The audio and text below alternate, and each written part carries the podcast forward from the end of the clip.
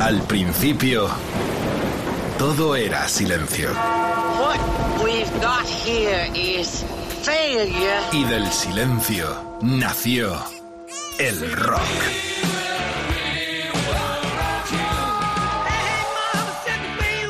Cimentado sobre diez pilares. sus diez mandamientos, sus leyes de la vida, de la muerte, del bien y del mal. Fundamentales en la historia del rock. El Decálogo. El Mariscal Romero. El decálogo de Mariscal. Oh yeah. Continuamos, to be continued, porque me quedo en mi habitación 69 del fantástico motel del Rodri, que se queda aquí también en su casa, en su hogar, en su sitio donde transmite a esas descargas impresionantes de rock, puro rock en Rock FM. Me quedo aquí porque tenemos otro programa muy especial en torno al rock and wine, dos culturas, una milenaria, la otra centenaria ya casi, que se unen en Rock FM con ilustres invitados. Eh, hoy no tendremos la careta de los Rolling Stone, eh, esos dulces eh, vinos con el Sweet Virginia por problemas técnicos, pero sí tenemos la presencia, se lo debíamos además, del gran Víctor Urrutia, capo de Cune, compañía vinícola del norte de España, que es el nombre de esta bodega centenaria. Nos contará la historia ahora porque trae canciones sorprendentes. Vamos a tener caña aquí porque hay, ha elegido algunos temas que son un poco infumables, pero bueno, de eso se trata, de que el invitado tenga la libertad eh, de elegir lo que quiera. Y cómo no, como siempre, con su escudero fiel, eh, Stanis Núñez, el gran eh, Luis Gutiérrez, como gurú, como asesor y como colaborador de estas sesiones eh, que compartimos en el Decálogo bajo el grito de rock y vinos de los mejores discos y también de las mejores cosechas e históricas. Presente, Bueno, Marijal. eh, uh, bueno, eh, tú ya estás aquí metido. Eh, eh, Luis, bienvenido un día más al Decálogo en este formato Rock and Wine. Muchas gracias. Y thank you for your wine, California. Bien, eh, ya empezamos. Esto va a haber pelea, está calentito, calentito. Eh, a Urrutia decía que le debíamos este decálogo por cuanto que en plena pandemia hicimos, estuvo fantástico. Eh, Víctor colaboró de forma eficiente, pero también por problemas técnicos no pudimos emitir aquel programa que hicimos, que por cierto era mucho más duro de la- lo que ha elegido hoy, que anda ahí entre, entre, bueno, entre fantásticas divagaciones, pero el placer es tenerle aquí con su gama de vinos y además como representante de un evento anual que hace que se llama Montenegro. Eh, su propia compañía eh, aglutina grandes marcas emergentes y ya fraguadas en un evento que siempre tiene como anagrama pues eh, realmente rompedoras eh, carteles como el último con Motley Crue eh, bajo el signo de Montenegro. Eh, Víctor, un placer tenerte por fin en un programa para ti solo con las 10 canciones y 10 vinos que ha traído para en este formato ir pinchando temas y comentando los vinos. Bueno, un placer estar aquí y gracias Mariscal, Rodri, Luis, Stanis, mm, un placer. Y eso de que la música es infumable, no, no- no sé si Te estoy han caído dos antes de empezar. no, antes de- sí. no, pregunto. Ya- ya veremos. Eh, ya Luis, veremos. ¿hay vinos imbebibles? ¿Hay vinos imbebibles? Hay vinos inbebibles, sí, los hay. ¿Y qué es para ti un vino no, eh, no bebible, imbebible? Ah, Pues, pues uno que cuando lo pruebo no me lo puedo tragar. Se me cierra la garganta y lo- nada, se va por el fregadero. Bueno, recordad que Luis Gutiérrez es el eh, crítico para Argentina, Chile y una parte de Francia también, el Jur, me parece que se llama la zona. Jura. Yu- Eh, jura. Jura o Yura. Eh, o Jura. Eh, y también, por supuesto, en nuestro país. Así que crítico de Parker, la gran plataforma mundial de crítica de grandes caldos. Eh, vamos a empezar ya con un primer tema eh, que es realmente una alegría y una sorpresa el que Víctor lo haya elegido, por cuanto que estamos hablando del gran Otis Redding. Pero esto solo es eh, una muestra de todo lo que nos va a presentar, aparte de los grandes vinos. Eh, no solo en su bodega, sino también de otras bodegas que él admira y que destaca en este decálogo de Rock and Wine en Rock FM. Ya está el personal ahí atento. Amigos míos que toman nota, eh, que lo ven una y otra vez para quedarse con los nombres. Pero no preocuparos porque a partir de mañana en los podcasts de Rock FM y en nuestras redes tendréis las canciones y los vinos que hemos maridado en este eh, decálogo Rock and Wine. Bueno, empezamos exactamente en el año 1900. 64. Estaba Booker T a los teclados, estaba Steve Cropper, madre mía, qué guitarrista. Hablábamos hace poco de él en el programa, decimos con Lou Marini, el saxofonista, por cuanto que estuvo y era fue el padre musical de los Blues Brothers. Y esto es eh, el primer disco que hizo Otis Redding, nada más y nada menos. Esta canción es preciosa, muy lentito. Empezamos This Arm of Mine, Otis Redding. These arms of mine. high.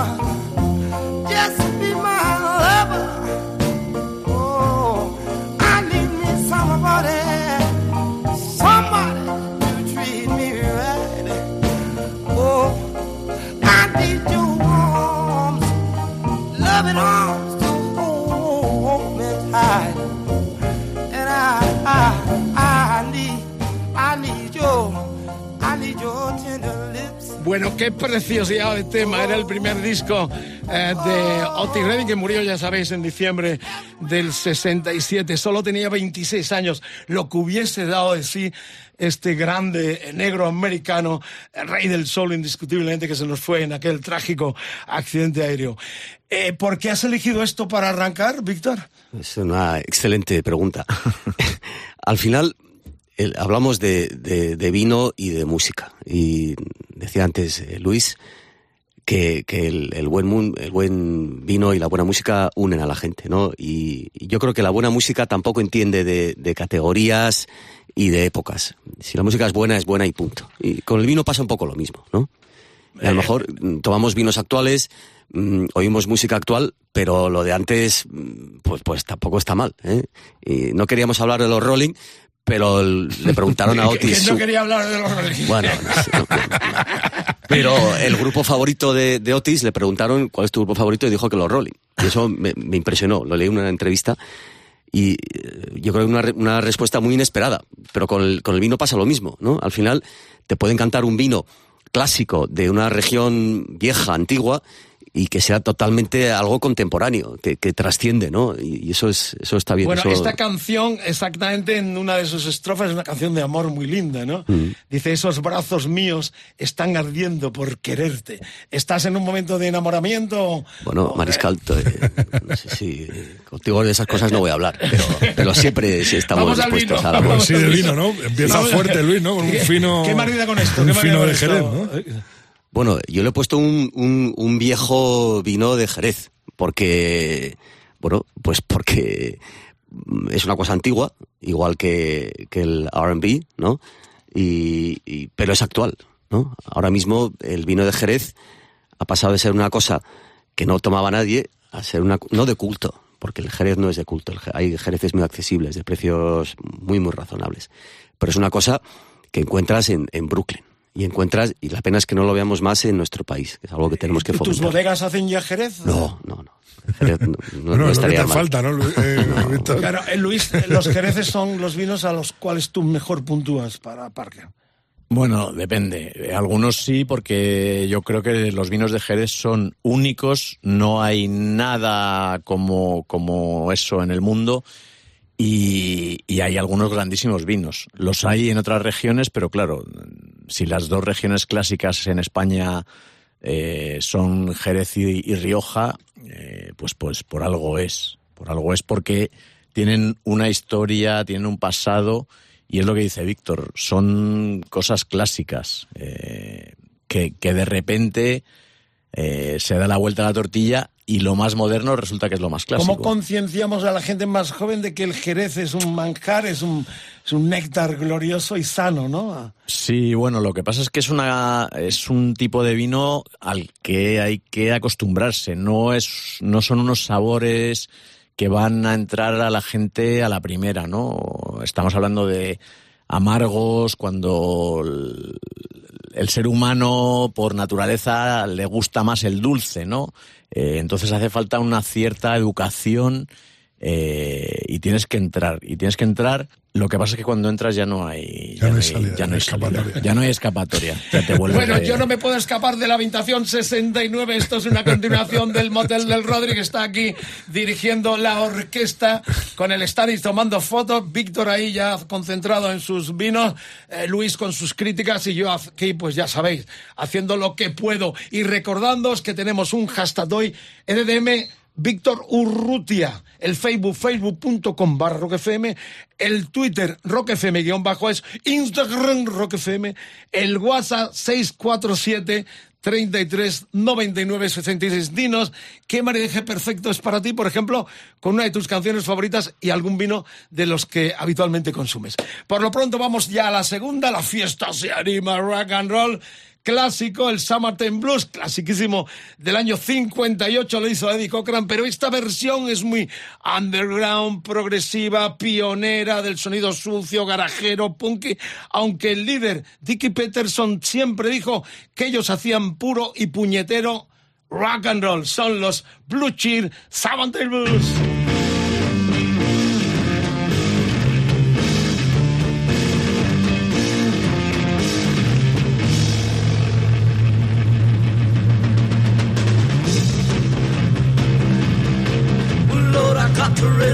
Czechoslovakia.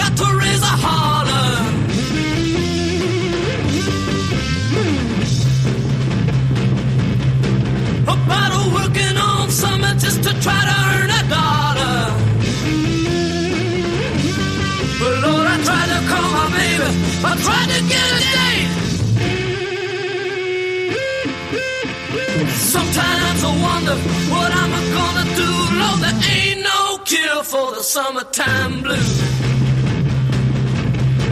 Well, my mama, papa told me, son, you got to make some money.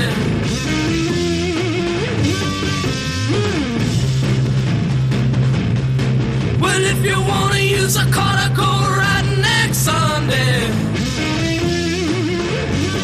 But Lord, I didn't go to work. I told the boss I was sick. Said, wonder what I'm gonna do. Lord, there ain't no cure for the summertime blues. I got to take the weeks. I got to have up on vacation.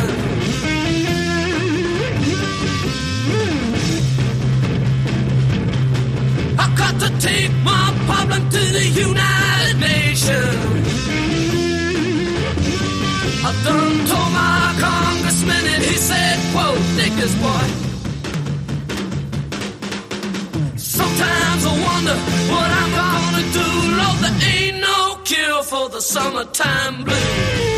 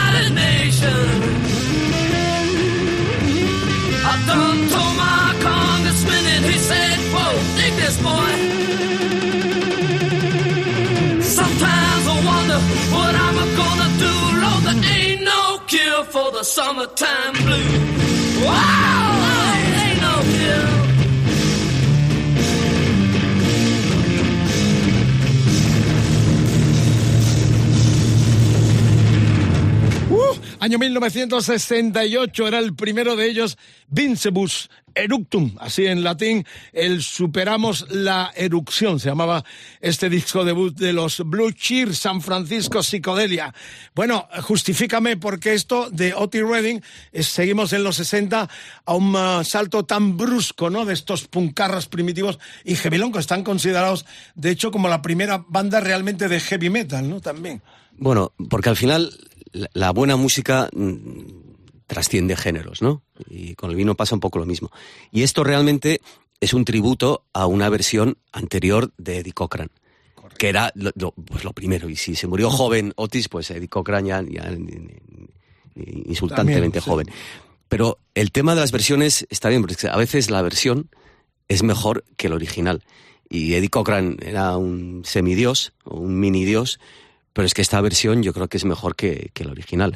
Y con el vino relevante, porque al final, en el mundo del vino, y en nuestro país hay mucho, se van haciendo versiones de cosas antiguas, ¿no? Se va plantando una uva de un sitio a otro, se va haciendo Eso cosas nuevas. a pensar y preguntarte si aquí también se, en el concepto periodístico de fusilar, si se copia mucho, se roban ideas y conceptos. Pero, pero todo, todo es copia. Eso lo dijo Dylan, ¿no? Eso en su momento. Pues no lo sé, pero todos oye, pero- pero- todos. No, lo dijo el, el, el cantante de los Red Hot Chili Peppers, me lo dijo a mí en una entrevista. Todos robamos a todos. Pues que- pero dije es que es así. robaba mucho a los negros, la música funky, los Red Hot Chili Peppers, y de todos robamos a todos. ¿verdad? Pero, eh, o sea, hay- pero ¿cómo es el espionaje eh, vinatero? Luis? Bueno, más que espionaje, yo, yo casi lo veo como un homenaje ¿no? Al, a lo que se ha hecho antes. Cuando alguien emula lo que se ha hecho en el pasado, yo lo veo como una señal de respeto y de, y, y de es un tributo realmente, ¿no? Cuando alguien decide plantar en, en, en Oregón una uva francesa. Oregón de Oregón. Sí, o, o- o en Argentina decide plantar una uva semiolvidada de- del sudoeste de Francia. Yo creo que eh, lo bonito del vino es cuando la gente respeta lo- del vino y de muchas cosas, ¿no? Pero cuando la gente respeta lo que se ha hecho antes, intenta darle una vuelta de tuerca más. Y en este país tenemos mucho nuevo productor, viñerón, viñador, lo que, como quieras llamarlo, pero mm, gente que empieza nuevos proyectos haciendo un homenaje a lo que había hecho antes su abuelo, su bisabuelo o un tío que conoció en el sur de Francia. ¿Qué dice el crítico? ¿Qué dice el crítico? Sí, Víctor está hablando un poco de, de esa vuelta al pasado, ¿no? Yo creo que tú, Vicente, estás hablando más por las tendencias y, y los movimientos que hay que, que ocurre en la música, ocurre en el vino, ocurre en todo. Hay un coche que tiene éxito y al año siguiente todas las casas tienen un coche que es casi igual que ese, que ese primero, ¿no?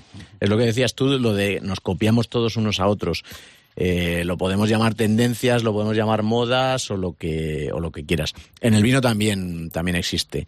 Lo que está hablando Víctor es de la cosa bonita, ¿no? De la vuelta a las raíces, la vuelta a la tradición, la vuelta a las cosas buenas que se Lo hacían antes. auténtico, ¿no? Lo auténtico. Claro, que, que tampoco es que lo de antes fuera todo bueno y lo de y lo de ahora todo Bueno, malo, este ¿no? es Rock FM, formato Rock and Wine, el decálogo, 10 vinos excelentes y 10 canciones que elige nuestro invitado. Víctor Urrutia es el capo de CUNE, las bodegas eh, españolas con esa denominación en el cual eh, predominan vinos excelentes. Se va, bueno, se está levantando porque estaba en el suelo haciendo una reverencia al Rodri, porque lo que ha traído ahora para maridar con este Summertime Blues de los Blue Cheer es Iba a decir una cosa que no sería un poco irreverente, eh, pero imaginaos lo que queráis. Es teta de. ya No, esto, esto es una locura, ¿no? Lo que el cotino este. Tremendo, además, te iba a preguntar, eh, Víctor, si Contino, dentro de todas las marcas que llevas, es la más de la que estamos hablando tuya, eh, vanguardista, la más un poco que estamos, o, o cómo, cómo Mm. puede, es. puede ser. Yo creo que, bueno, ahora el, el año que viene cumple 50 años, con lo cual ya tiene sus, sus añitos. Fue la primera o de las primeras eh, bodegas de Rioja que se hicieron. El vino se hace solamente con la fruta de la viña donde está la bodega, que es un- una cosa que parece obvia a cualquier persona, pero que realmente no lo es y mucho menos en mucho menos en, en Rioja. No se daba eso, históricamente. No, no, históricamente no, no, no se daba eso. Entonces fue una cosa relativamente rompedora. Entonces es una bodega, si quieres, bueno, ni siquiera vanguardista es- eh, no es la palabra correcta, pero hizo algo que no, que no se hacía en ese momento dado en, en La Rioja. Y ahora ya, pues es, pues es casi venerable, ya, ya, tiene, ya tiene su tiempo. Ahora estamos con un 84, que sois generosos y os gusta. La nariz es maravillosa, mm, la boca ya está un poco más evolucionada. Eh, yo creo que Gran Rodri, reserva de Rodri, del tú eres de este 84, año, ¿no? tú estás mucho mejor que, Bueno, que este vino. es que no sé si sabéis que en un año dado o hacen buena gente o hacen buen vino. Ah, bueno. si nació No, Rodri no, en el no. 84, el vino del 84 no va a ser, no va a estar muy allá. tú. Luis, Bueno, Luis esto es un Rock año malísimo, FM, además, Rock ¿eh? Wine, es una masterclass. Eh, No, es que quería recordar que están los dos aquí y que no hace mucho, este mismo año, estábamos en, en Sanlúcar, en el Innoble, con ellos dando una masterclass mano a mano, que estuvimos presentes. Una a- auténtica delicia. Y al Guerrita y a todos, ¿no? Nos Los que organizan esta locura, esta Nos- maravillosa locura, ¿no? nos recibieron muy bien. Iba a decir, Luis, eh, que además hay como un, yo qué sé, como, un, como algo importante dentro del mundo del vino, y es que el año de nacimiento de cada uno siempre lo lleva como a, intentan buscar botellas de ese año, de, de grandes vinos y de tal, aunque el 84 no sea un gran año dentro de, de España, pero sí que es verdad que hay como una especie de, de, de buscavinos, ¿no? De- dentro de, de- Sí. de- de los años de nacimiento de las personas más aficionadas al vino, ¿no? Yo, yo suelo explicar que en el mundo del vino mm, las personas no tenemos edad, tenemos añada. Tú no le preguntas a nadie cuántos años tienes, no, tú de qué año eres.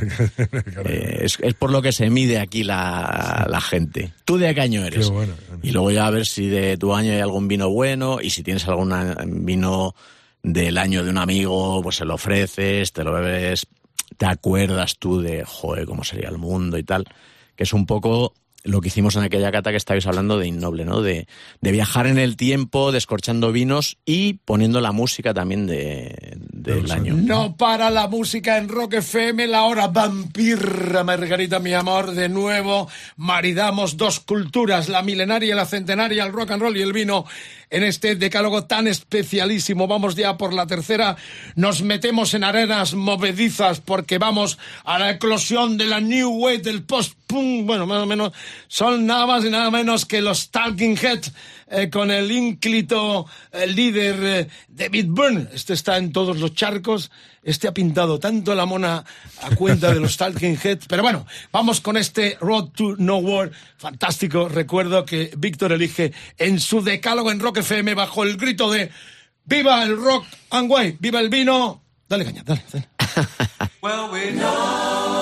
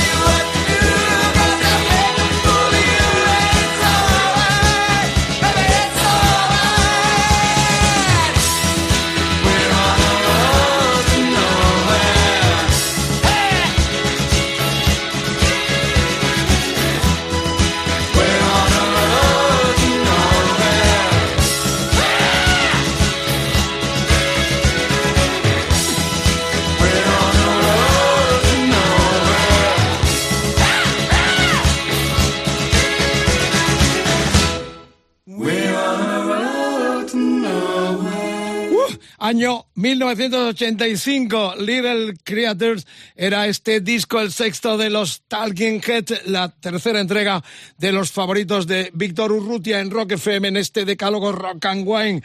Este disco, no, no, eh, los uh, uh, Talking Heads curiosamente telonearon a los Ramones en el célebre CBGB neoyorquino. Son de Nueva York también, allí se aglutinaron New Wave, post-punk, muy modernetes, marcaron a mucha gente. De hecho, por ejemplo, los Radiohead tomaron su nombre de uno de los temas de los uh, Talking Heads, historias de la historia que te contamos en este decálogo con Víctor que lo ha elegido. Y bueno, cuéntanos, Talking Heads, ¿te emocionan? Talking Heads tiene mucha música que, que la verdad es que apesta y que no oigo nunca. Pero, Eso no lo he dicho yo. pero, pero tiene cosas también excelentes. Y el, mm, acercarse al pop no, no es malo. ¿eh? Tampoco hay que ser talibán. Si el pop es bueno, pues también es rock. ¿eh? Puede entrar dentro de la categoría de. Aquí se de rock. respetan todas las opiniones. Bueno, tampoco, tampoco hay que pasarse. ¿eh? Tampoco hay que respetarlo Pero, todo. ¿Los has visto Pero- en directo? ¿Tienes la discografía completa? No, nunca. eh, Tengo mucho. Es que tiene muchas cosas que, que, que no me gustan y que yo creo que tampoco son tan buenas. Pero esto sí lo es. Y al final, bueno, aquí se trata de, de rock y de vino. Y hay vino a veces de, de zonas o de productores que está, que está de miedo, aunque pienses que o, que, o sepas que la zona o el productor, pues no lo son. Con lo cual hay que darle una oportunidad. ¿Este ¿no? champán que has traído está en esta tesitura o...? Este champán yo creo que es un, es un buen champán, es una Petit Grand Marque que, que hace cosas nuevas muy chulas. eh, un, Un nombre muy largo aquí en francés o en inglés. Bueno. Dímelo, a ver. Drapier, un Drapier. Drapier Bruc Nature Saint Jouvre Pinot. Eh, Bueno, Pinot. Pinot, Pinot Noir. Pinot Noir. Luis, cuéntanos, échame una mano. No, bueno, es que ha puesto, ha puesto, es como cuando vas a un restaurante y el, y el plato lo pone en la carta con todos los ingredientes que tiene, ¿no? Entonces tú dices, voy a tomar la pechuga de, de pato con piñones, con salvia y la reducción de tal. Entonces te dice el camarero, el pato, ¿no? Y tú estás intentando decir todos los ingredientes. No, yo el de- el- y entonces pues te ha puesto todo. Eh, en los vinos espumosos pues se dice cuánto pueden tener de dulzor o no, eh, que es eso, el Brut, el Brut Nature, tal y cual.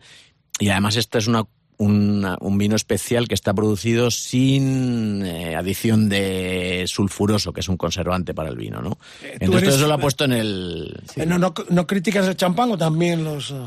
Champán no, porque champán es de una zona de Francia llamada champán. Yo, los espumosos que se producen dentro de mis regiones, tanto en el Jura como en Chile, Argentina, España, se hacen espumosos. En España se hacen bastante espumosos. El propio Víctor tiene En, uno, ¿no? en la Sí, zona de Sí, sí, Cataluña, sobre todo. Montenegro. Así es. Es verdad, ¿verdad? Y los, y los vinos espumosos son vinos. Igual que los vinos fortificados, con los vinos de Jerez, también son vinos. Y también En Cataluña están haciendo espumosos espectaculares, ¿no? espectaculares. Efectivamente. Y bueno, el, eh, hay que. Os pongo una canción de semi-pop. También hay que tomar vino espumoso, ¿eh? que la gente, en este- sobre todo en este país, ¿eh? le hacemos yo un poco tomo, ascos. eh, cava o, o champán cuando hay posibilidades, escuchando heavy, que también te doy fe de ello. Somos fe de ello. Correcto. Eh, eh. Víctor, y, y también el champán se, se fusila, o sea, eh, se roba las ideas de los otros, como es? Porque los franceses en estos tendrían que cobrar patente de todo, ¿no? De- Bueno, los franceses. No, no quiero criticarles, y, y tal, pero los de champán sí se, sí se merecen alguna crítica. mm, Pero la realidad es que se les ha copiado mucho, muchísimo en, en todo el mundo y son, son la referencia del, del, del mundo espumoso. En España se hacen grandísimos vinos espumosos y no los he traído hoy porque he querido hacer algo. Bueno, he puesto Talking Heads, pues pongo que son un grupo conocido, pues traigo un champán que es una bebida conocida. ¿Con enólogos de aquí o, o también se importa el, el talento? de En este país Luis? hay enormes enólogos. Sí, hay, hay mucha gente con mucho talento. También viene mucha gente de fuera, que también muchas veces eh, en una región hace falta alguien de fuera que vea las cosas que los de dentro, por estar tan dentro, no ven. Eh, yo lo que defiendo siempre es, es la diversidad, ¿no? Eh, en todo en todos los sentidos que eso es un poco yo creo que lo que ha- nos ha venido a traer Víctor eh, de mezclar música diversa con vinos muy, muy diversos. Sí, los tres que llevamos, ¿no? Yo No creo que somos- ver uno con otro. yo creo que también somos un fino, cada un vez- champán y, y el, el continuo del 84. Estamos mucho más abiertos. Eh, hace 30 años éramos muy fundamentalistas. Solo escuchábamos heavy metal y todo lo que no fuera Eh, heavy yo nos escuchaba parecía... Sinatra, yo soy Nada, la caja nada. de sorpresa. Cada Cosas que se ponen aquí en esta emisora, Stevie en- hace 30 Wonder, años decíamos que eran Yo he pinchado mucho soul en los 70. Hay gente que me achaca eso. Que yo hice un disco, se llamó Zumo de Radio, y también el Black Feeling, donde ponía canciones eh, funky, Hamilton, Volcano y todo eso. Hice ese disco porque no me daban derechos para poner lo que yo quería, que era el Zeppelin o Jimi Hendrix. Pero no reniego para nada de mi pasado es como que defensor de la música soul por el- por y del rock del futuro. Eh, claro, no, pero eh, lo importante es ser fiel a lo que uno le gusta y en definitiva lo que habéis dicho siempre vosotros los expertos y tú mismo lo dices muchas veces el momento eh, según el vino es según el momento y muchas cosas más Claro, no como- no no fiarse de las la marcas ni, ni de las críticas siquiera Efectivamente. Efectivamente. Y lo que a ti te guste. Bueno, vamos ya y vamos a hablar naturalmente de Montenegro porque se ha traído, le he dicho a Víctor, trate un postercito de estos eh, anunciando Montenegro esta, un esta, póster de dos por dos. esta De dos metros por dos manifestación que tiene él eh, anualmente bajo ese signo, ya comentaba antes, pero vamos ya a la cuarta porque se viene el minimalismo, esto va bajando de... Eh, eh, Tate The Kills, Midnight Boom, el disco del 2008 de esta Alison Nicole eh, Mozart, que es una cantante modelo, ¿eh? un modelo. Sí, está buena, está buena. sí. Eh, está, el vino está bueno. James No, la- le William digo ella, ella. Haynes, que es inglés, se conocieron a través de, me parece, de mm, amistades comunes. El inglés, guitarrista, y ella, americana de Florida, y nació este engendro musical que se llama The Kills. Lo elige Víctor Urrutia, y para que vea que no somos ayatolas, le respetamos con todo el derecho del mundo a escuchar en este decálogo a los The Kills. Madre mía, no hemos llegado.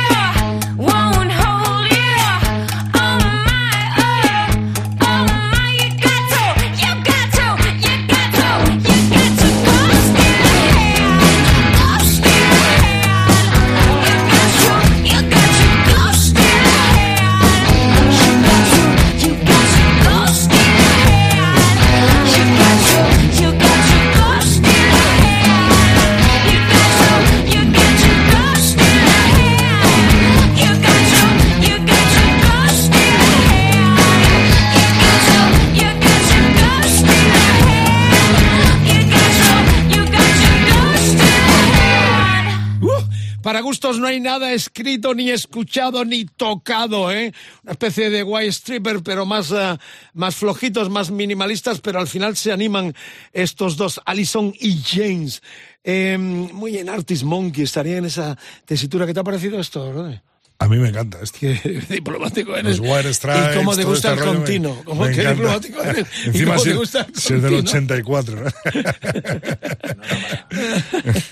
Bueno, Víctor defiende sí, el, sí. al grupo y defiende el vino. Bueno, que ha puesto un vino mm, mm, excepcional para, para esta música, la verdad. El- yo creo que aquí el, el vino le pasa por encima a la canción. Bueno, ver, Víctor, Eso, yo- como el vino es- lo hacemos nosotros, no, no puedo. A ver, impecable. a ver cómo sale Es impecable el comentario de, de Luis. Pero El vino que marida con esto es el Virgen de Galir Carismáticos 2021. ¿Lo he hecho bien, Víctor? perf- perfecto. ¿Qué es esto? ¿Qué es esto? Bueno, el vino es un, es un vino que hacemos en nuestro proyecto de, de Valdeorras. El vino se llama Carismáticos, que es el mejor nombre del mundo, porque ¿quién no quiere ser carismático? Y, y aunque es un vino que hacemos muy poco, y está hecho con una uva que se llama Merenzau, en una viña que tenemos perdida en, en el monte, en un pueblo perdido en el monte de, de Valdeorras, en Orense, en, la Galicia profunda.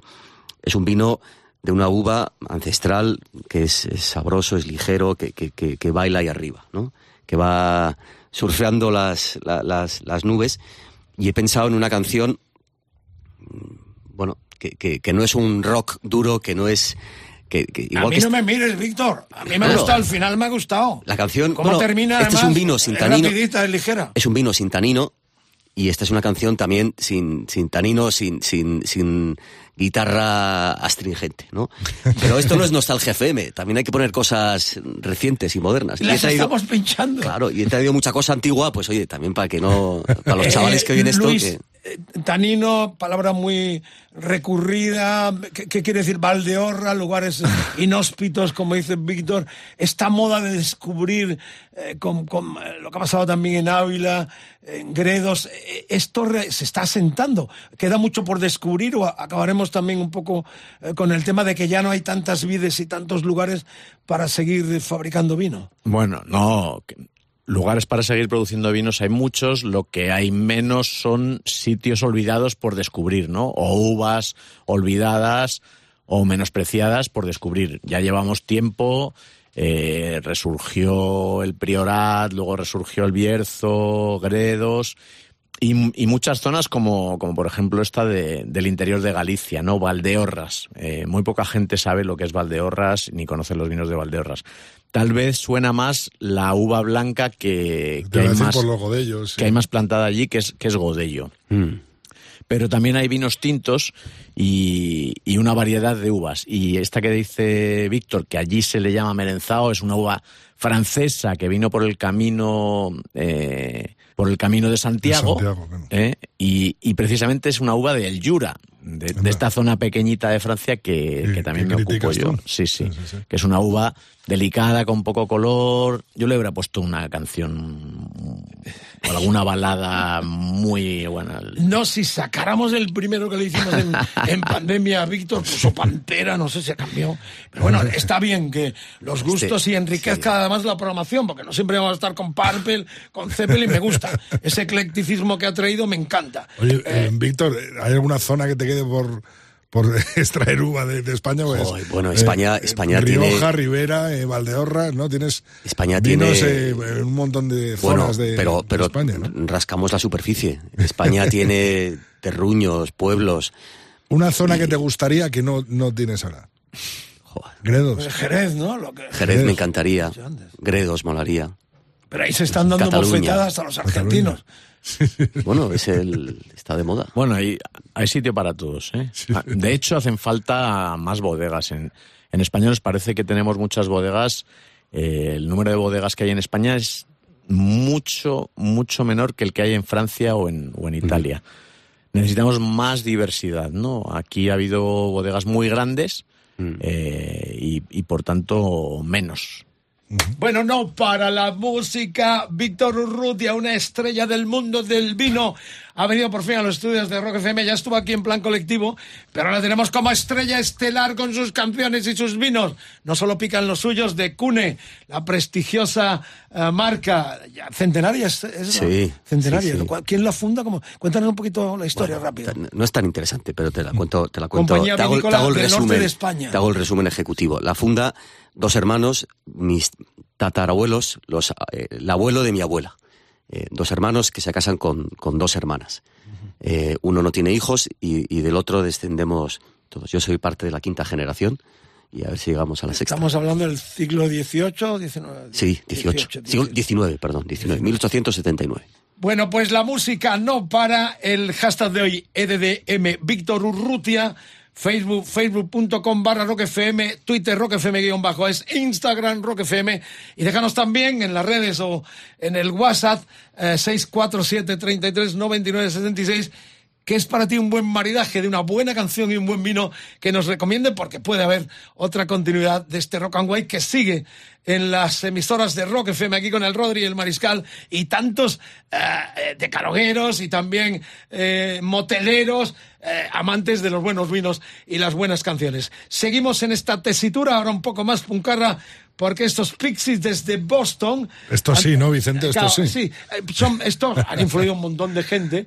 eh, también se iban, venían, pero los Pixies son máximo nivel y esta canción, Chain, de aquel segundo Dude Lytle de abril 1989, es un tema que realmente me gusta. Además lo produjo Gil, eh, Norton, que produjo el segundo y el sexto de quién? de los Foo Fighters con el gran Dave Grohl. Así que ahí The Pixies en este decálogo en Rock FM.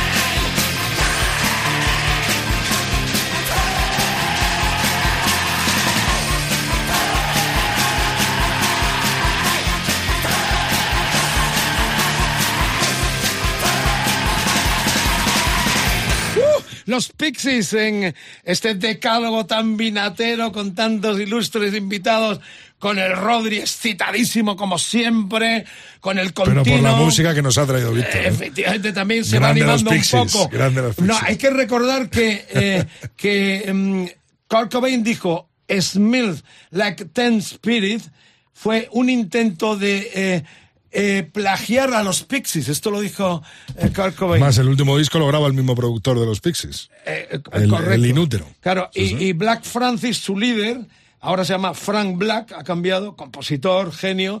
Vivió en Puerto Rico, habla muy bien español. Yo lo tuve una vez cerquita ahí en, un, en un reading y habla muy bien español. Eh, bueno, pues qué decir, los Piscis. Esta es buena selección. Te aplaudo, Víctor, enorme, por fin. Una sí, buena ¿no? canción después de los, de los Blue Chip. Pero en esto oh, eh, está la savia y el encanto de este eh, programa donde cabe absolutamente todo. Luis, ¿cómo te estás sintiendo hoy? Bien, ¿no? Bien, bien.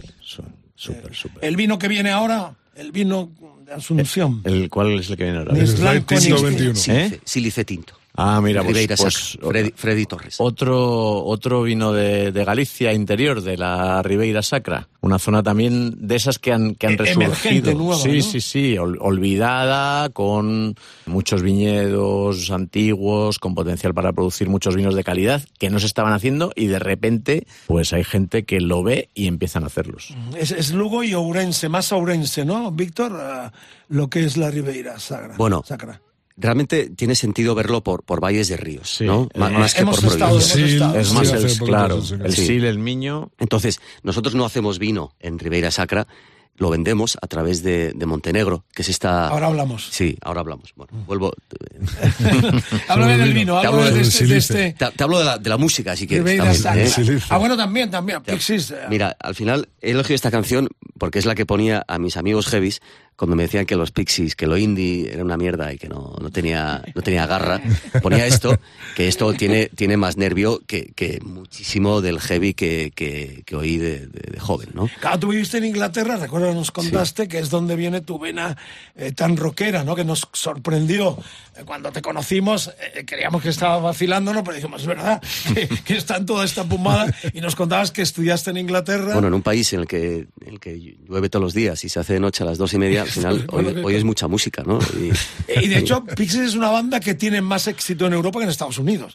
En Estados Unidos ha sido un grupo eh, que nunca han tenido tops en las listas, pero en Europa son realmente Bueno, eh, muy Pues, idolatrados. pero eso pasa también con, con desgraciadamente, con, con mucho vino bueno, que al final mucha gente va al, al mínimo denominador común, ¿no? Elige eh, cosas que están un poco descafeinadas, que las quita un poco la gracia. Desgraciadamente pasa con el, con el vino y pasa con la música también.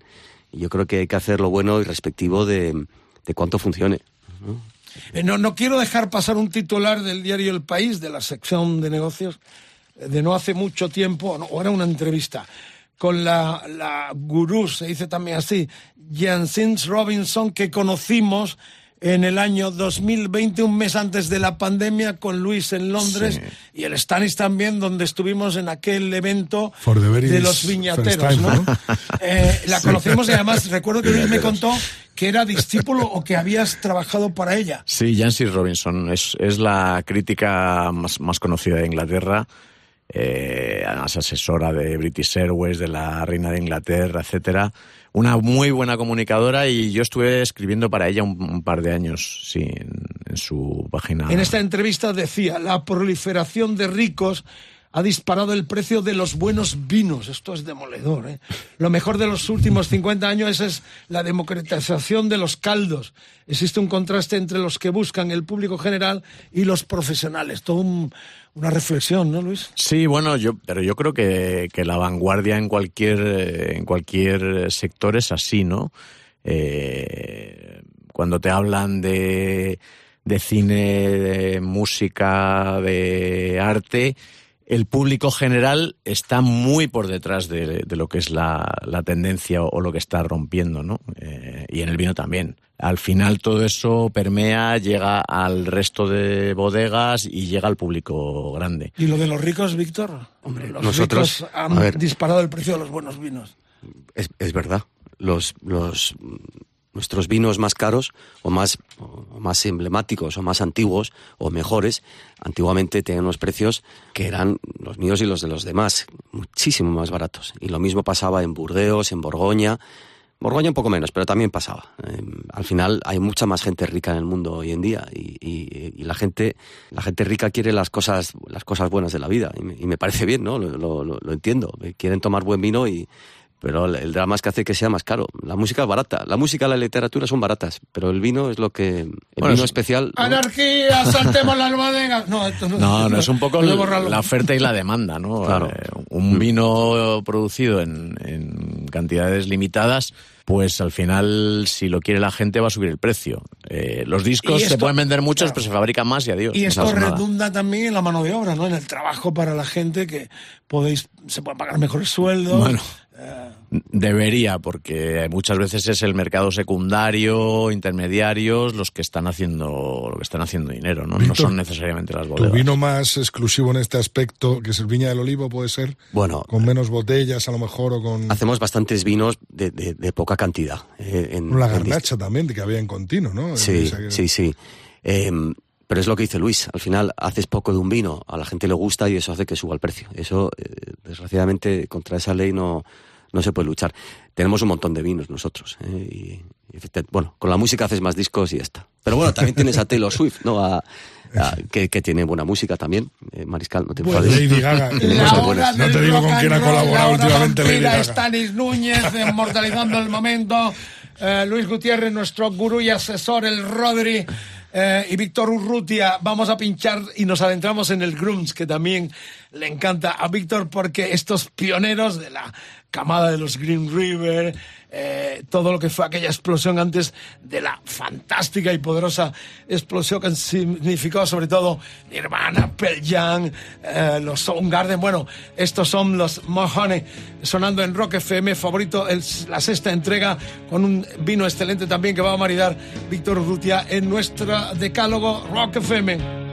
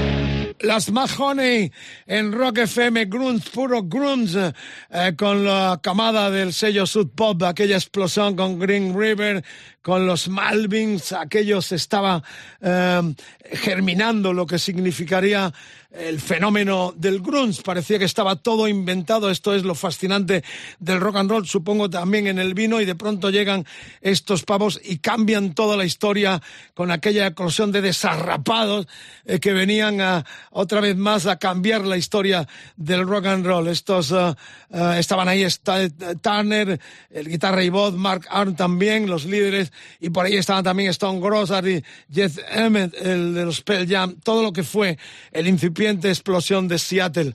Eh, ¿Te fascinó esa movida, no, Víctor? yo creo, ¿no? A, a quien no le gusta el, grunge, bueno, y antes hablabas de Nirvana, que era el que más discos vendía, pero para mí el original, junto con, junto con Tad, sería Mad. Y he elegido una canción que no es la más, no es la más famosa suya, si es que tiene alguna famosa, pero que mm, como un, un gran vino que va trepando en la copa y reptando, Hits, ¿no? que te pega, Claro. va subiendo, va subiendo y pumba, te pega, ¿no? Y, y eso es, el buen vino tiene eso también, ¿no? Te pega un, un buen sopapo. Y eso, eso está bien. Pa- Para el neófito, el oyente que esté ahora eh, currando, esté en un camión conduciendo, en un taxi o trabajando por la noche, o nos escuche en los podcasts, porque a partir de mañana, como todos los demás, los tenéis en rockfm.fm, el decálogo, los decálogos. Em, eh, una, una base simple para apreciar y poder disfrutar más de un vino, que no te sientas engañado eh, y que lo disfrutes. Primero a Víctor y luego al- a nuestro gurú, a Luis Gutiérrez. Joder, no, Luis, tú primero, venga, dale. Eh, yo siempre digo que lo más importante es que te guste. Vamos a ver, el vino eh, al final tú te lo estás tragando. Entonces tiene que ser una bebida que sea agradable. Te tiene que gustar el aroma y el sabor. Eso, eso es lo principal. Muy por encima de lo que opinen los críticos, los amigos, los enemigos o quien sea. Es, es así de sencillo. No hace falta mm, comerse la cabeza, no hace falta... A mí lo, lo que más me revienta es que la gente me diga, no, yo es que no bebo vino porque no entiendo. Es que no hay nada que entender. ¿Qué sabes tú de carne? Posiblemente comes carne, pero no sabes nada. Bueno, te gusta, no te gusta, te gusta más esta, te gusta, ma- te gusta más el cordero, te gusta más el solomillo, pues, pues te gusta más el tinto, te gusta más el... Víctor. Bueno, es que lo que dice Luis es así. Yo es que con la música, cuando tenía 13 años, yo oía, esto no porque es más reciente, pero cuando oía The Clash, tampoco sabía por qué me gustaba, pero me gustaba. Y si yo ni siquiera sé cómo funciona un tocadiscos, ya olvídate de, de- de- de cómo funciona el, el Spotify. Pero mm, lo, bueno no te lo tienen que explicar, ya sabes que es bueno. Y, tú lo sabes y eso es suficiente, yo creo. Bueno, se vienen en Rock FM. Qué noche la de este día. No estamos borrachos. ¿Por qué? Porque probamos un, un poquito y escupimos en una escupidera. Que me dijo Víctor, llevo escupideras también, porque no hemos probado los 10 vinos, honestamente os lo contamos. Algunos de ellos, pero un buchito, como dicen en mi tierra, y escupimos en la escupidera, que es algo muy Bueno. que tú tienes muy a mano siempre. A ver, lo que pasa es que es muy distinto catar de beber. Para catar un vino, yo en un día malo de trabajo tengo que probar 100 vinos, tengo que catar 100 vinos. Al año Eso, ¿cu- 4.000. cuántas Sí, escupideras son? si me- a ver, si me bebo aunque sea un buchito que dices tú, me- ya estaría muerto. Eh, entonces, cuando no hay más remedio, lo pruebas, lo saboreas, no te lo tragas y lo escupes. Que no deja de ser una guarrada. Y, y- y el vino no está hecho para eso, ¿no? Entonces la escupidera es un artefacto así un poquito... No sé cómo decirlo. Ginecológico. Guarrongo, pero es lo que hay. Nunca hemos tenido una escupidera aquí en Mejor- los estudios de Rock FM. Yo, Mejor- yo- mejor la escupidera que el suelo. Yo me los bebo todos, ¿eh? La, la escupidera es para ti, que, que tienes que hablar más y tal. No, no, no.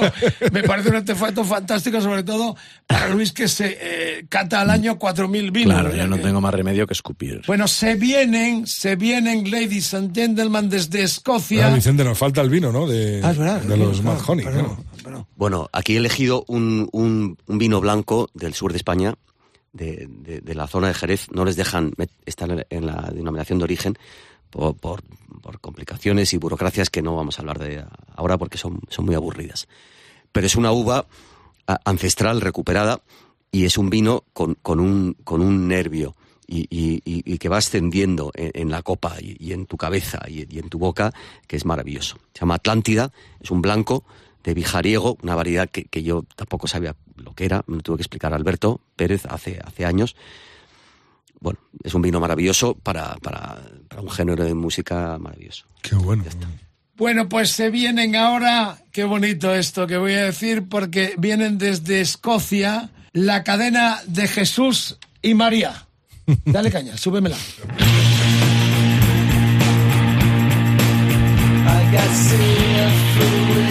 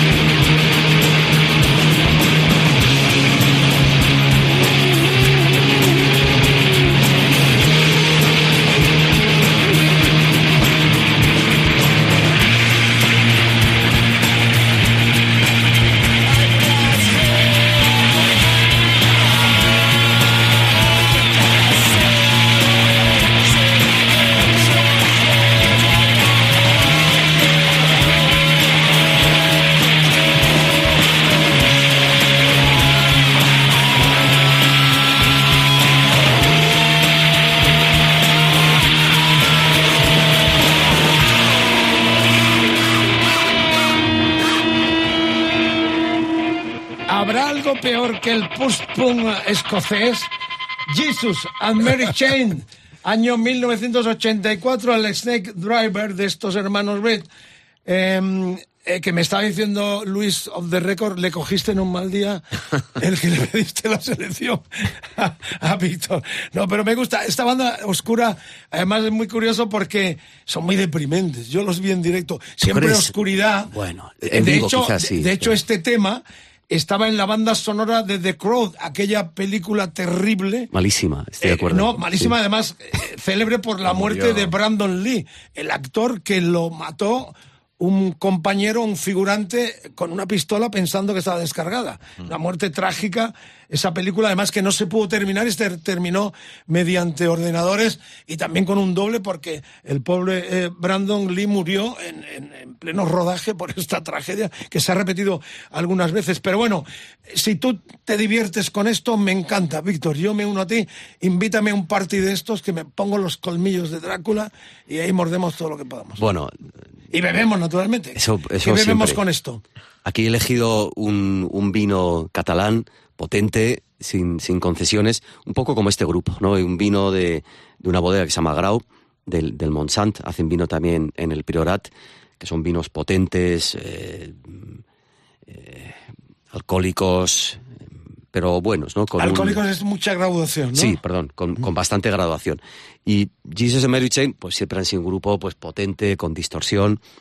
Tienen, los he elegido porque me encantan, pero sobre todo por una cosa, es que eran buenos al principio, eran buenos durante y, y fueron buenos siempre. Y eso en un grupo de música es, es muy excepcional, ¿no? La gente empieza bien y luego ya va perdiendo un poco, eh, pierde fuelle o pierde creatividad. Y con el vino pasa un poco lo mismo Vamos, también. no, eso te iba a decir, las cosechas, claro, depende del tiempo, punto. Bueno, pero que haya gente o proyectos que hagan vino bueno durante mucho tiempo es, es, es complicado. ¿eh? Eh, No, no, no, no, no es tan frecuente y son, y son dignos de admiración. los Claro, que- y ahora se está dando vuelta de tuerca, Luis, al tema de, de- de seleccionar uva a uva, volver a los pies a pisarlo. ¿Esto es moda o realmente eso tiene atractivo y es bueno para el vino volver a los ancestros de cómo se cultivaba hace miles de años? Bueno, lo que ocurre es que nos estamos dando cuenta que muchas de las cosas que se hacían antes tenían mucho sentido. Y antiguamente tenían mucho tiempo para la prueba y el error, eh, no tenían director financiero, no tenían esa presión de, pues igual estar en bolsa, tener accionistas y tener que dar resultados, etcétera, ¿no? Entonces, hay muchas de las cosas que se hacían antiguamente que son muy válidas y que no hace falta reinventar la rueda, ¿no? Eh, con el conocimiento que tenemos hoy le encontramos la lógica, ¿no? Al, al por qué.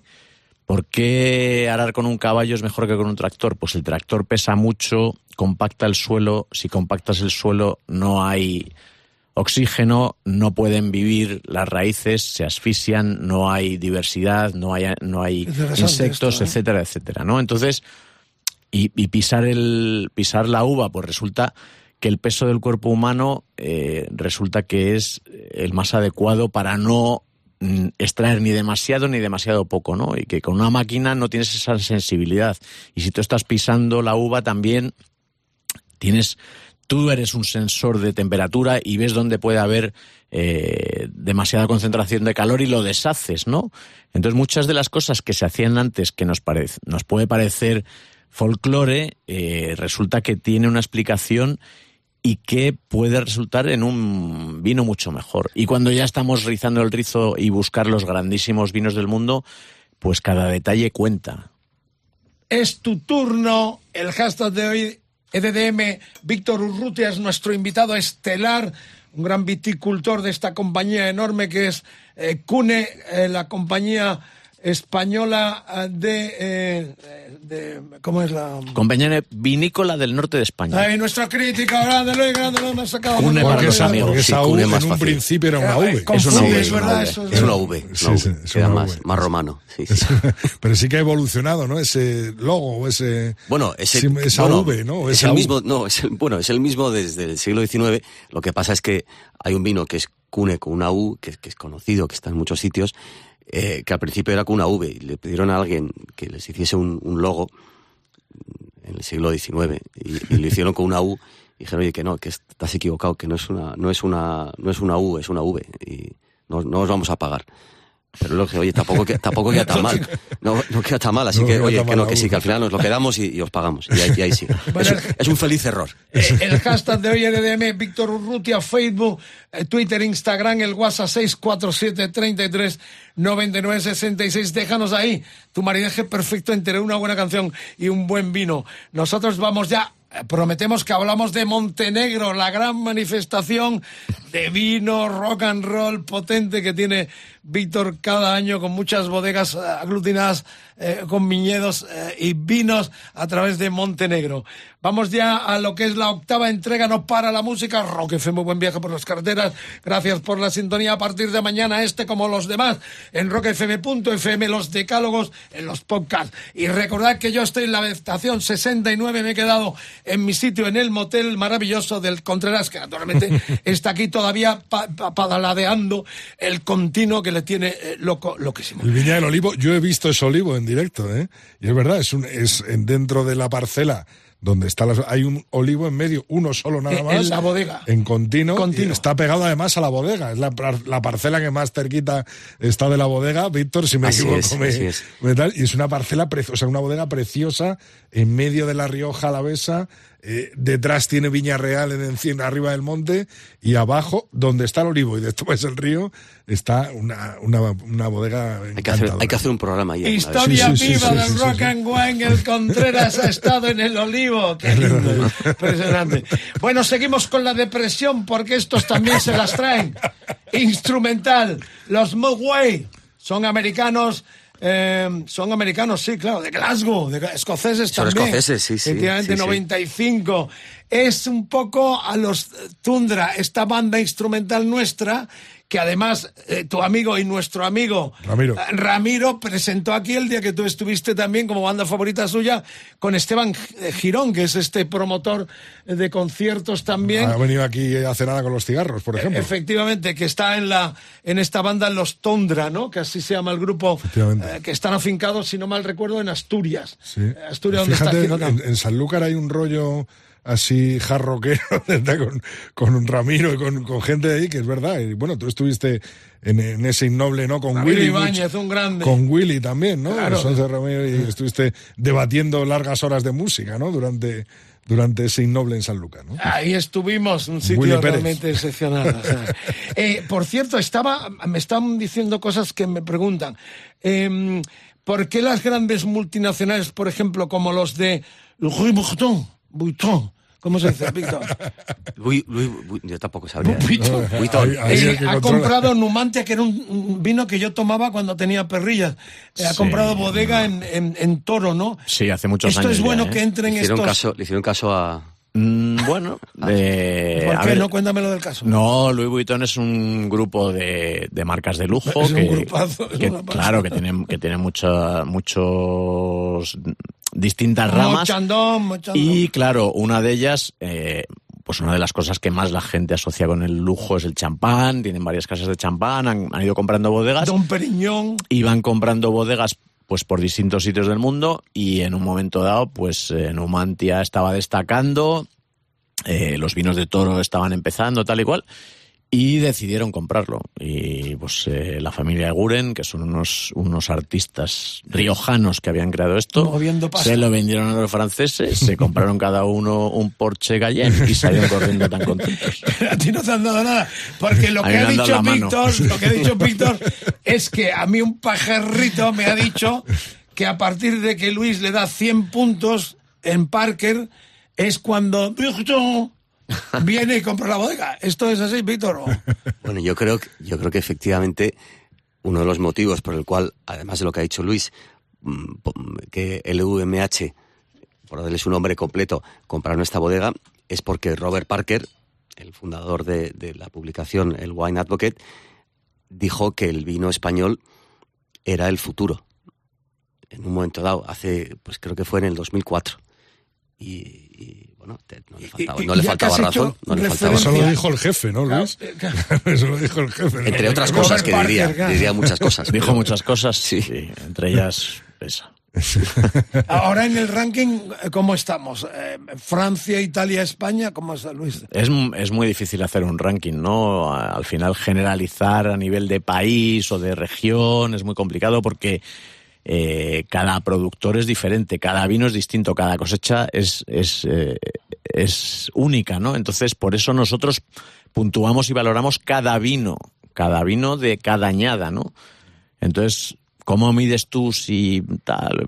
¿Puedes hacer medias o puedes hacer cosas? Pues no lo sé, pero, pero España está entre los mejores países productores del mundo, eso está claro. La última vez que estuviste aquí, si no mal recuerdo, dijiste que había posibilidades de que Robert Parker abriera eh, la web esta del el abogado y el vino. eh, eh, de cara al público en general, porque yo no puedo leer tus críticas, no las he leído nunca, porque no tengo, no estoy suscrito, pues es una pasta que no me quiero gastar. Me lo gasto en vino antes de leer tus críticas en Robert Parker. ¿Por qué no todo el mundo? Eh, ¡Anarquía! Pero, las estrellas de la radio. La los- Pero Vicente, las estrellas, las estrellas de la radio no cobráis millones y Eh, millones sí. de euros. Es muy, es muy fácil. Yo no pretendo ir Pregúntale a una, yo no pretendo ir a una zapatería y llevarme los zapatos gratis, porque Eh, ver, normalmente Luis, la pero es prensa, es gente, periodismo, información, Luis. eh, la gente que genera contenido tiene que pagar la hipoteca, el colegio de los niños, comer, etcétera, Siempre etcétera, Luis. eh, e incluso beber también. Entonces, eh, la- mm, todas las cosas digitales no pueden ser gratis. La gente que las crea tiene que vivir también y hay que pagar por, eh, por el trabajo de la gente, no, no se puede. Entonces, por desgracia, pues eh, la forma que tenemos es suscriptores. Gente que tiene un interés importante en el vino que le resulta eh, que le, le merece la pena pagar eh, lo que cuesta una suscripción anual, que son 120 dólares, por leer toda la información que nosotros damos de todos los vinos del mundo. Y no regaláis nada, cajas de vino, sorteos. nosotros no regalamos nada, somos unos Pero tacaños. sí, la- hay gente que se gasta más que eso en cinco gin tonic en algún bar de mierda un, un día cualquiera. Que Estamos en el mismo barco. Todo es relativo, todo es Estoy en el relativo. mismo barco. Yo estoy fuera del barco. Pero es un placer teneros aquí con tan buen humor, con tan buen talante. ¿Dónde vamos, Rodri? Que me estoy perdiendo. Eh, sonido instrumental también. Ideal para la hora vampira. Si tienes algo que morder al lado, muerde, porque este es el momento.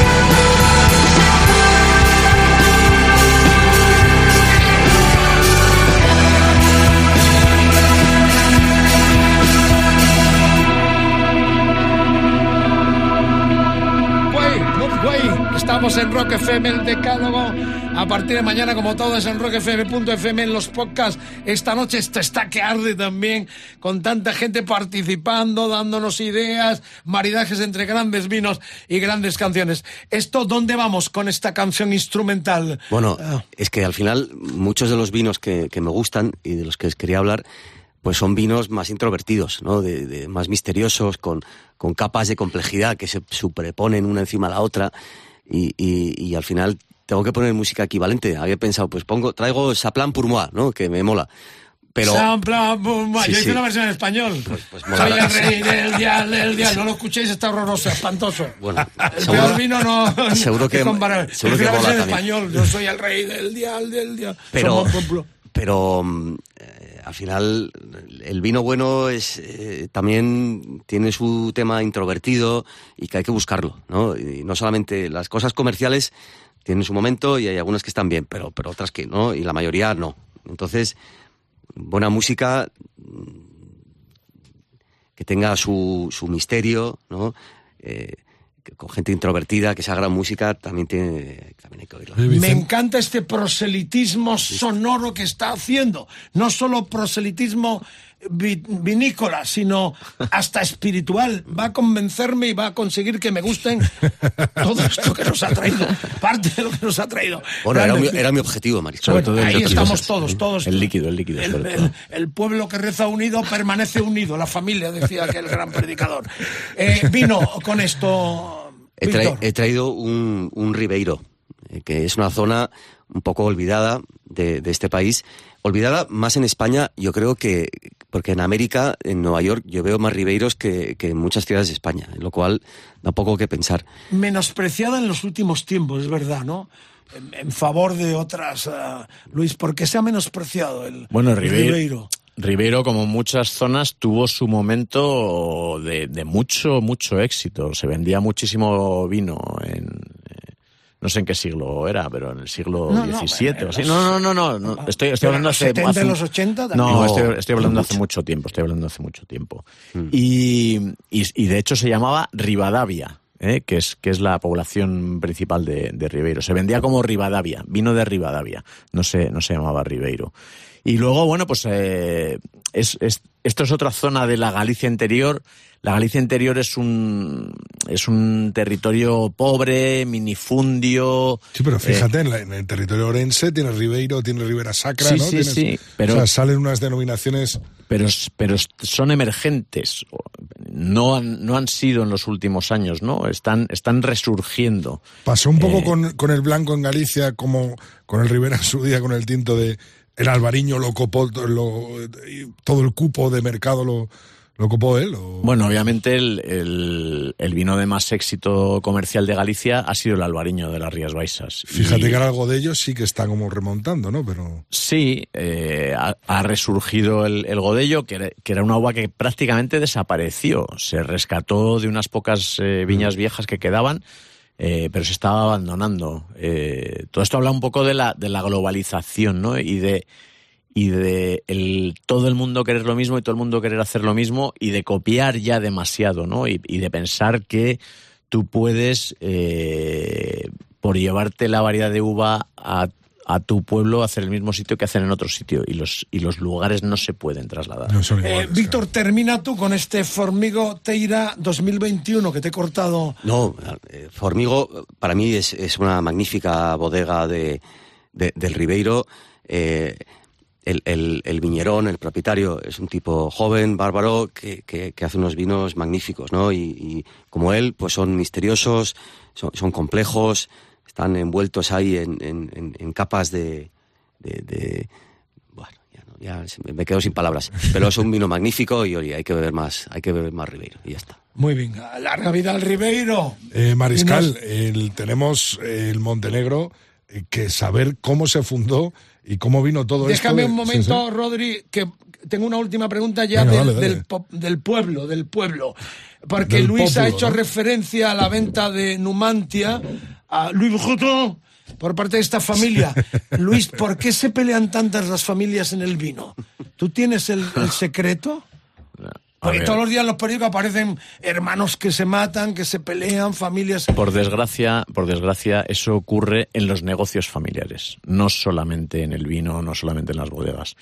Eh, de hecho, hay másters especializados en gestión de, bodega, de bodegas o de empresas familiares, ¿no? Víctor, Porque el tema de... Nosotros estamos ok. ¿eh? No, no. Víctor, no nos hemos peleado. Es que, es que en cuanto en cuanto hay dinero, pues da asco, la verdad. sobre todo se amplía las generaciones, claro, cada vez son más primos, cada vez más, cada vez, claro, ¿no? Porque Es, eso al es final un tema de la gestión de, de empresas familiares que no es ¿Has escrito de- sobre esto en la.? Bueno, para, para la gente, para el consumidor al final tiene un interés limitado, ¿no? Yo, a mí eso me parece más el ola del vino que, que el interés real de, Sí, así de- es. del consumidor, ¿no? Y no, no tiene que ver con la calidad del vino, ni de las cosechas. Entonces, que los Bueno, no tiene hijos se vuelvan en la cantar a los padres, Bueno, etcétera, Si etcétera. no hay armonía, también, de alguna forma. Obviamente, pero mm, tampoco tampoco podemos contar las 100.000 millones de cosas que pasan y, lo- y los las miles de pequeñas decisiones que hay para llegar a un vino en una botella, ¿no? Que eh, si tú tienes un mal día, mm, también va a afectar al vino. Y puede ser por muchas razones, ¿no? Porque tienes un lío familiar o de cualquier tipo, o porque te encuentras mal o te has sentado mal, que te has puesto mola de Claro, pero esas decisiones afectan al vino al final. En Sí, un sí, consejo sí. de administración, Bueno. uno dice, no, que hay que vendimiar en tal día, no, que hay que vendimiar tal otro. Bueno, se suelen pelear más sí. por el dinero que por Sí, qué otra fecha Sí, yo creo que cuando de repente llega mucho dinero, eso puede causar, pues puede causar conflictos. ¿no? En vuestra familia no ha habido este. No, no ha, no ha llegado mucho dinero, así que no, Todavía no no. ha habido, no ha habido ese, ese problema. Bueno, ladies and gentlemen, se viene, hablamos de Montenegro, pero esta es la mejor banda sonora porque recuperamos la cordura sonora en el decálogo. Víctor nos presenta a los Santras con los Public Enemy de aquel glorioso Chuck D. La fusión del rap con el heavy potentísimo thrash metal de Antras en Rock FM. Brian The Noise se llamaba este trayazo del año 1988, explosión de aquel mestizaje enorme donde estuvieron también los Aerosmith con los Run City. Eh, bueno, qué decir, ahora hablamos de Montenegro, pero por lo pronto, arriba los corazones, arriba todo, porque se viene Antras con los Public Enemies.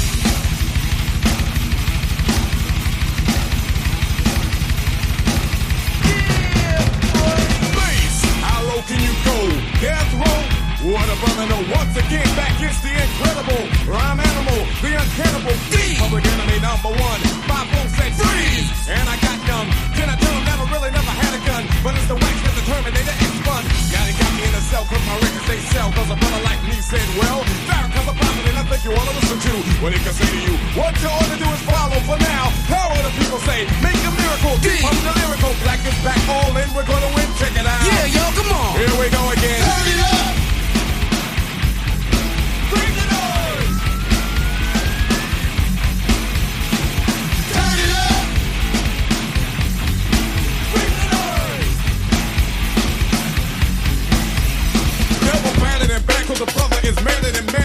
Mad at the fact is corrupt like a senator. Soul on the road, but you treat it like soap on a rope 'cause the beats and the lines are so dope. Listen for lessons I'm saying it's inside music that the critics are blasting me for. They'll never care for the brothers and sisters why 'cause the country has us up with the war.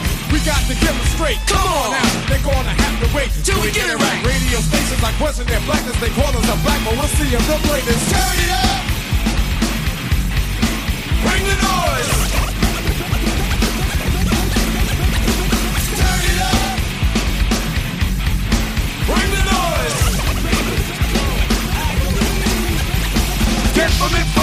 The crowd runs to me, my DJ is warm, he shakes, I call him Norm, you know. He can cut a record from side to side, so with the ride, the glide, to be much safer than a suicide. Soul control, beat is the father of your rock and roll. Music for what, for which, and you call a band, man. Making the music, I'm music, but you can't do it, you know. You call them demos. But we ride demos too. What you gonna do? Rap is not afraid of you. Beat is for Sonny Bono. Beat is for Yoko Ono. Run the MC, for say the DJ a band. Stand on his own feet, get you out your seat. Beat is for Eric B and LL as well, hell. Wax is for Anthrax. Still like your rock bell. Ever forever, universal and will sell. Time for me to exit, Terminator exit. Turn it up!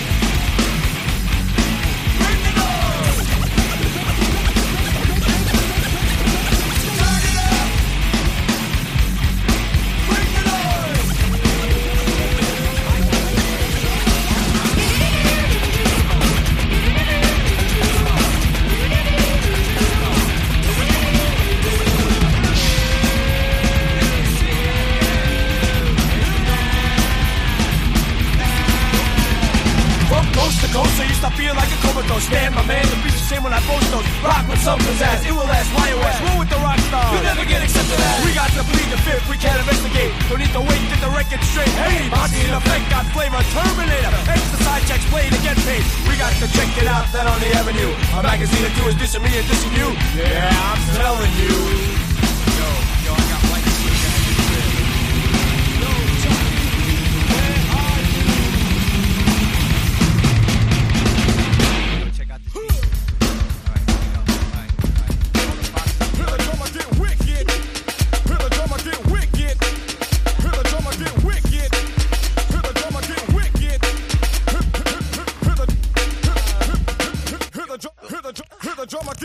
Muy, muy politizados, muy con el racismo eh, en la defensa de la raza que ellos hicieron, estos eh, eh, convulsivos. Eh, Public Enemy de ese tema en el principio estaba en 1988 en el disco segundo de la banda de negros americanos y fueron una convulsión absoluta. Esta colaboración fue precursora y de hecho este tema estuvo nominado a los Grammy ese mismo año como mejor interpretación de metal.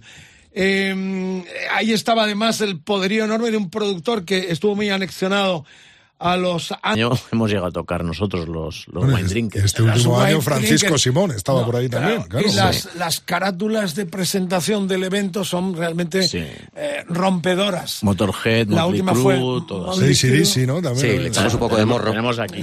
No, no hacemos copyright. Es, nada es una adaptación. adaptación. En torno a lo que has dicho, Luis, también recuerdo, por si alguno dice que exquisiteces, estos hablan de vinos inasequibles o son una élite, no, porque tú has confesado que en verano eres eh, también habitual al tinto de verano. Sí, yo y hasta el calimocho en algún lo momento. que ¿no? no, mm, calimocho no, pero no bebo refrescos, no bebo refrescos. Para mí el mejor refresco es el, es el tinto de verano. Es un tinto joven con, con gaseosa y con hielo y tal. A mí me parece un refresco espectacular.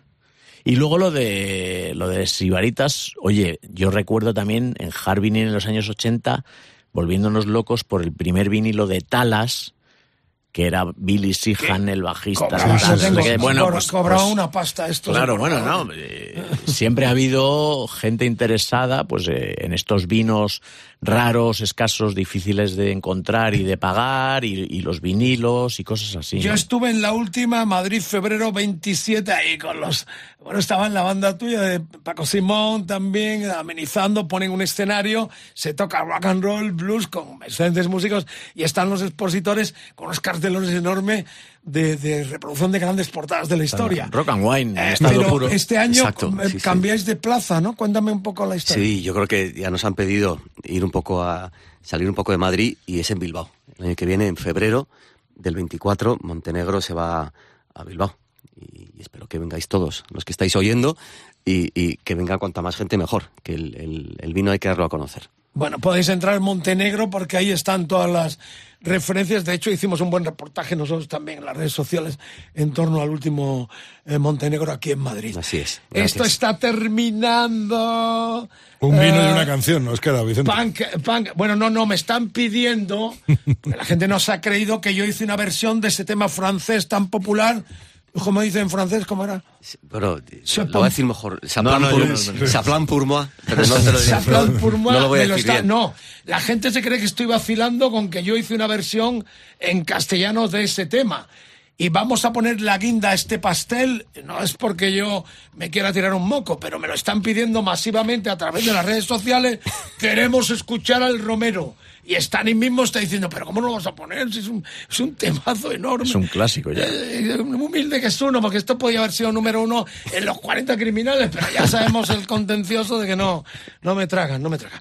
El hashtag de hoy, EDDM Víctor Urrutia, Facebook, facebook.com barra roquefm, el Twitter roquefm guion bajo es Instagram roquefm, el WhatsApp 647 33 99 66. Dinos ¿Qué vino es el favorito tuyo y qué canción? La maridamos y tendremos otro rock and guay especialmente para vosotros. Por lo pronto vamos a terminar la última entrega. Se viene el punk más primitivo. Ahora contamos la historia. Estamos en el febrero, el 18 de febrero de 1997. Lanzaban los de Damned este Neuros. Is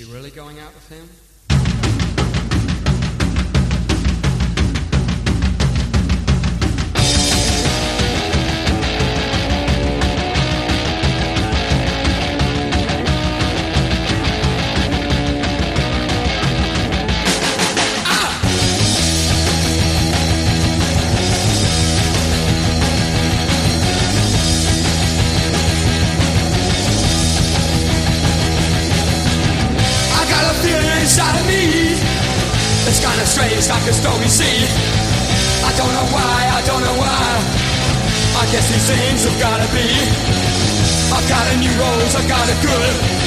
Yes, I knew that I always would. I can't stop to mess around. I got a brand new rose in town. See the sun, see the sun, it shines. Don't get too close or it'll burn your eyes. Don't you run away that way. You can come back another day. I got a new rose, I got a good. Yes, I knew that I always would. I can't stop to mess around. I got a brand new rose in town.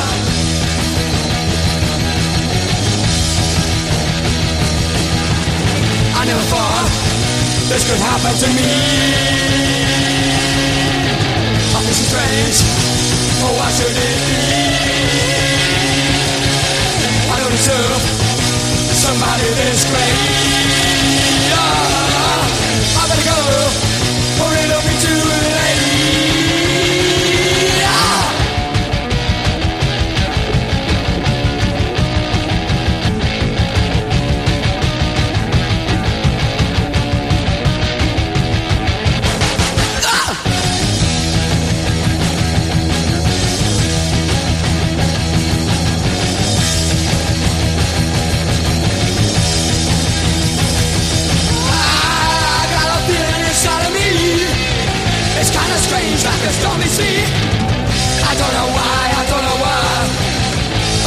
things have gotta be. I got a new rose, I got a good. Yes, I knew that I always would. I can't stop to mess around. Like a brand new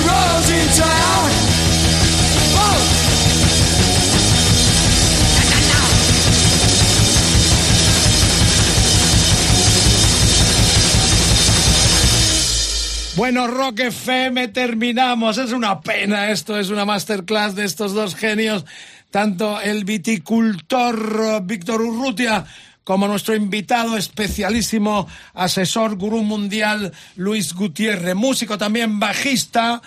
eh, bajista, eso, es, Bueno. bajista. Dejémoslo simplemente en bajista. Bajito. En los uh, Wine Drinker, banda que ha estado en Londres, que presentamos con el ñaco en Bristol, la ciudad donde nació eh, David Bowie. Allí han tocado los Wine Drinkers con Luis Gutiérrez al bajo. Y en Montenegro Eh, también. y en Macao, en Montenegro Sí. también. ¿Este año vais a Bilbao o no? Sí. No, Bueno, no, ya creo que no. tenemos que hablar. Vamos a tocar eh, en diciembre, tocaremos en el Rockville, me parece. Qué bueno. Ya os lo diremos. Ah, ah, bien, con Ve- eh, 21 de diciembre. Juanma Belver sigue en la banda o Ya lo liquidamos. siempre tocamos la misma se idea. empeñaba en Bueno, poner la Velvet todo el día con la Velvet para arriba y para Son abajo. cosas del rock and roll. Eh, Estaba diciendo lo de los pioneros.